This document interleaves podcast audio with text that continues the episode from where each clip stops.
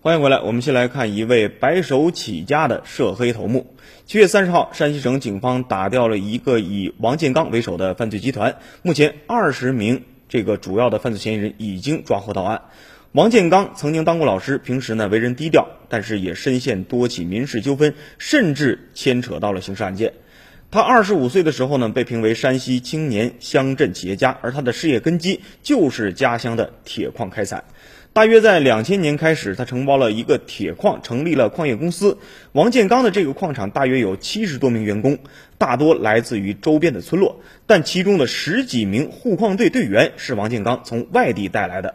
村民称，王建刚一开始开矿时呢，经常遭到附近村民的这种阻挠，也有收保护费的，也有拦路抢东西的，有的时候呢，也会跟着周边的一些小矿场的员工发生一些冲突。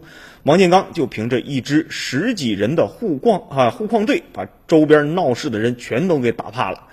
王建刚的暴力行为最初也曾引发了村民的恐慌，不少人担心这名外地的老板会在当地仗势欺人。但是没过多久，王建刚的护矿队啊就从村民们的视线中消失了。实际上呢，这次被公安机关抓捕，对于王建刚来说已经不是第一次了。早在2005年的时候，王建刚就曾被山西省公安厅带走过，但是没过多久就又被放了出来。后来这件事儿就不了了之了。当时犯了什么罪？大家也都说不清楚。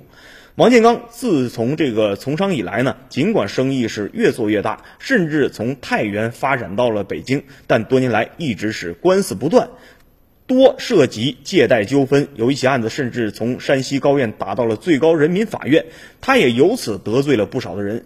此前呢，也有刊物对他的这些事情呢进行过报道，但他因为毕业于这个师范学校，因此对于名誉和宣传方面的这种事儿呢看得非常的重。他甚至到法院起诉了这家杂志侵犯了他的名誉。那么现在王建刚已经伏法了，对于他整个一个犯案的细节还在进一步的调查当中。